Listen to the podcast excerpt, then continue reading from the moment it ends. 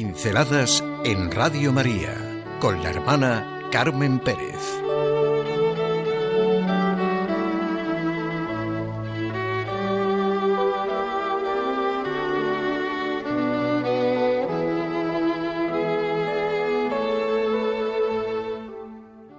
Puede suceder cualquier cosa. Quizá algunos de ustedes saben que me gusta muchísimo Lewis. Me centro en la carta cuarta de Un diablo a su sobrino.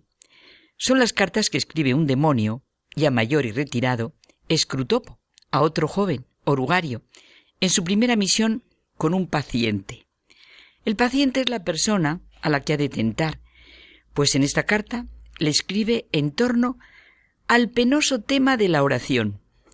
Le empieza recriminando porque ha eludido su responsabilidad ante algo tan importante como es para los humanos la oración.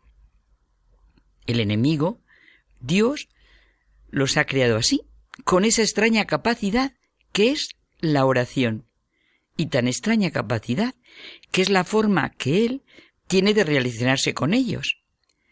Por eso, lo mejor es alejar totalmente al paciente de la intención de rezar en serio, porque si los humanos oran, puede suceder cualquier cosa. Lo mejor que repitan las cosas como loros, o que se enreden y embarullen en sus estados de ánimo vagamente devotos, en sus ideas, interpretaciones y juicios. Que recen de manera externa, sin implicarse, como si lo hicieran para que los demás los vieran, incluso de manera que quieran dar una lección e incluso queriendo administrar ellos la salvación. Convencerles de que no importa cómo lo hagan, no importa la posición corporal.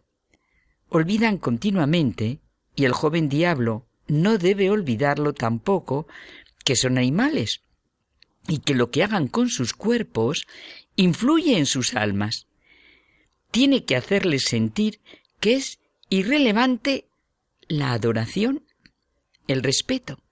Eso es, que pierdan el respeto. Nada de sentir el espacio sagrado de la iglesia, que estén como en un museo o en un lugar deportivo. Le insiste en la clase de oraciones que conviene.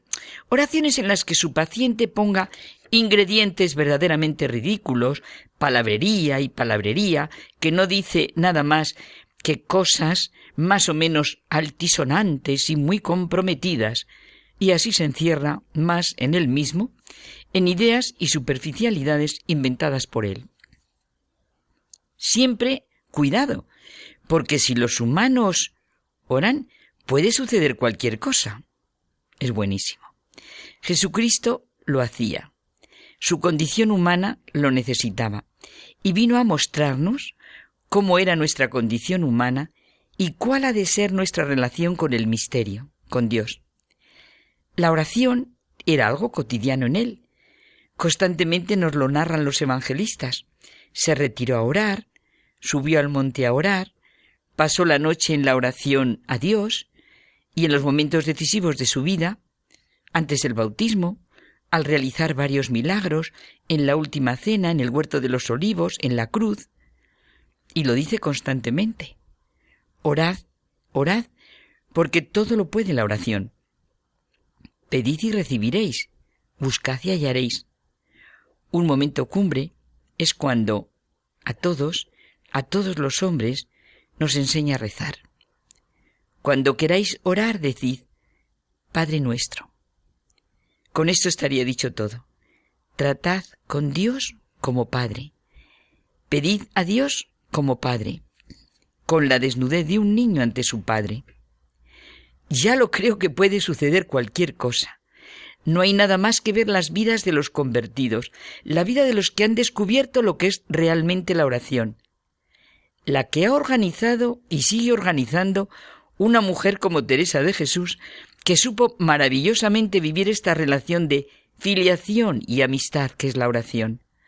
Toda persona que ora realmente experimenta tanto la verdadera desnudez de su alma como su inmensa capacidad de abrirse a todo lo que Dios quiere dar y comunicar.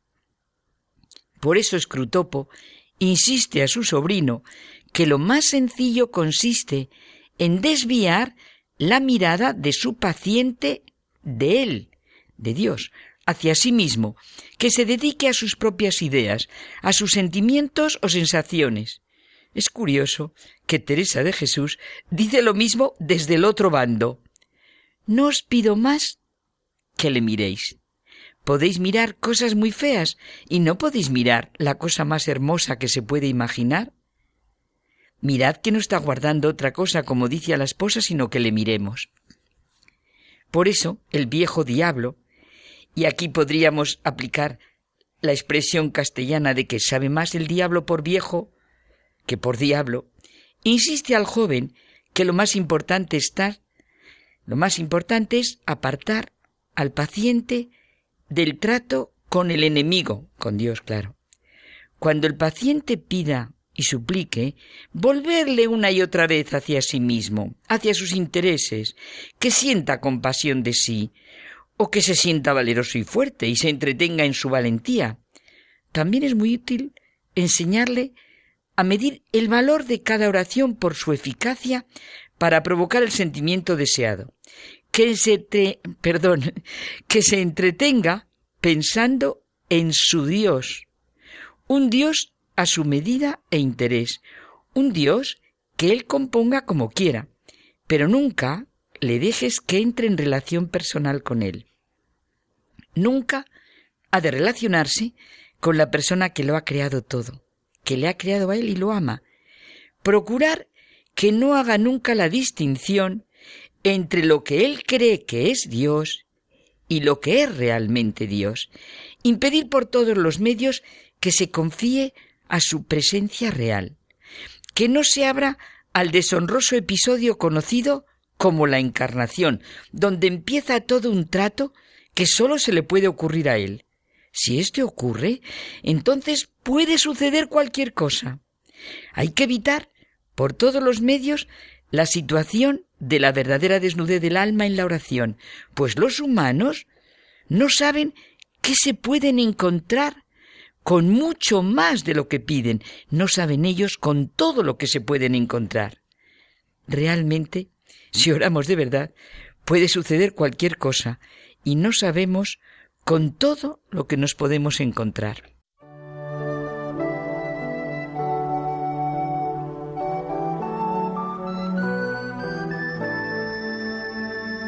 Pinceladas en Radio María con la hermana Carmen Pérez.